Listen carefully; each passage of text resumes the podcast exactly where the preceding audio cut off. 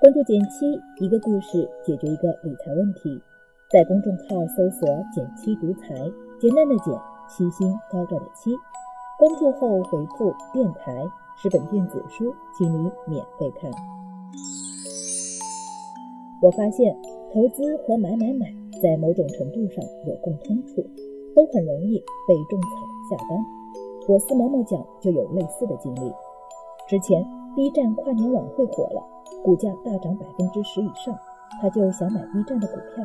年前听说黄金去年涨了百分之二十，他又有点心动。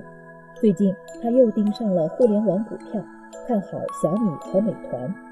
这不，上周我们刚刚科普了中概互联指数基金，他就马上问：这涨得比沪深三百都好，我该不该买点呢？闹得群里的小伙伴都笑他。在投资这事儿上表现得实在太花心了。其实要我说，这心态挺平常的，就是看啥涨得好就心动，想把赚钱的公司全都收入囊中。我自己不论在投资还是购物上，也都经历过类似的时期，但时间长了就发现个问题：资金过于分散，人的精力又实在有限，这么折腾反而挣不到大钱。如果你也有类似的问题，怎么克服呢？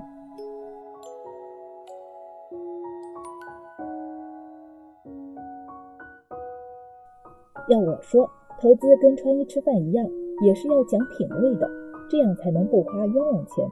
就拿穿衣来打个比方吧，相信很多人跟我一样，都经历过从乱穿衣到立风格的阶段。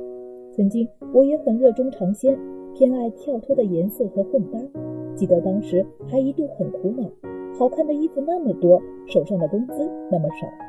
但事实上，被各式时尚单品充斥的衣橱利用率并不高，因为翻来覆去穿的总是那几件合身的基本款。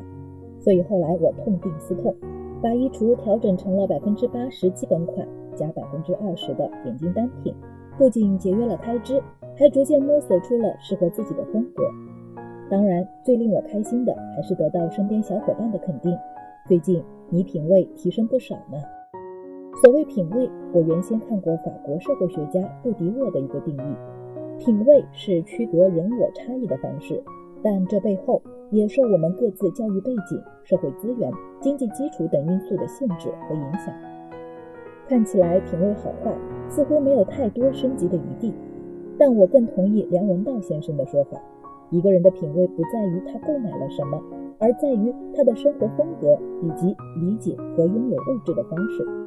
说到底，品味好更像是做了对的、适合自己的选择，区别于他人是其次，会挑好东西的眼光才是品味形成的关键。想来投资也是一个道理，并不是把赚钱的公司一网打尽就能提高胜率的。对资金量有限的普通人，学会选自己看得懂、有把握的好产品，集中投资、长期持有才是明智之举。我把这个称为个人投资品味的形成。当然。从有的选到很会选，不是一蹴而就的，你必然要经历一个摸索的过程。但我这里有两个建议，可以让你少走弯路。建议一：设置观察仓，找到适合自己的产品。对于不熟悉的产品，建议在大额投入前，先买个一百股、五百元之类的，做小金额尝试。这也就是我们所谓的观察仓。这么做有两个好处：一是降低风险，及时止损。同样是亏百分之十，一万元中损失一千元和五百元里损失五十，哪个更让人心痛？一目了然。二是更真实的体会盈亏，涨跌百分之二十对旁观者只是个数字，当你有真金白银的投入后，感受就大不相同了。有投资经验的小伙伴一定懂我的意思。当然，并不是说有了观察仓的设置就能无限制的多产品投资。一般我的建议是。设置时间节点，不懂不投仍是最高原则。观察的同时，你也要充分研究自己正在投资的产品，如果合适，把它纳入你的主仓，做长期投资的准备；如果不合适，就尽早止损卖出。这个过程要设置节点，时间也是成本。第二呢，要有数量限制。一般，如果你的可投资资产在十万元以下的。建议持有高风险的基金或股票数量不要超过五个，毕竟精力是比本金更稀缺的资源。还有一个建议就是买指数或者组合，对普通人来说是更省心的方法。个股投资需要涉及基本面分析、看财报等技能，并不适合普通人。相较而言，选择追踪指数基金或是投资极简这类的投资组合，就能达到把有限资金分散投入多个股票的目的，既分散风险，也省掉不少研究盯盘的麻烦。投资不是一件越多越好的事。股神巴菲特就曾用一个打孔机的比喻解释投资应该是有边界的。我可以给你一张只有二十个打孔位的卡片。代表着你在这一生中所有可以做的投资，从而最终增加你的财富总值。但是，一旦打完了卡上所有的孔，你就不能再做任何投资了。很多时候，我们在投资上做出的草率决策，恰是因为我们还有大把机会。当一生的机会只有二十次，你对于每一次决定才会更斟酌。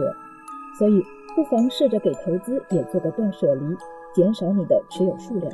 这样更容易打理，也会更认真地对待每次投资。就像乱穿衣后，你总会找到适合自己的风格一样，相信你也会在实践中总结出适合自己的投资搭配。好了，今天就到这里啦。右上角订阅电台，我知道明天还会遇见你。微信搜索并关注“减七独裁，记得回复“电台”，你真的会变有钱哦。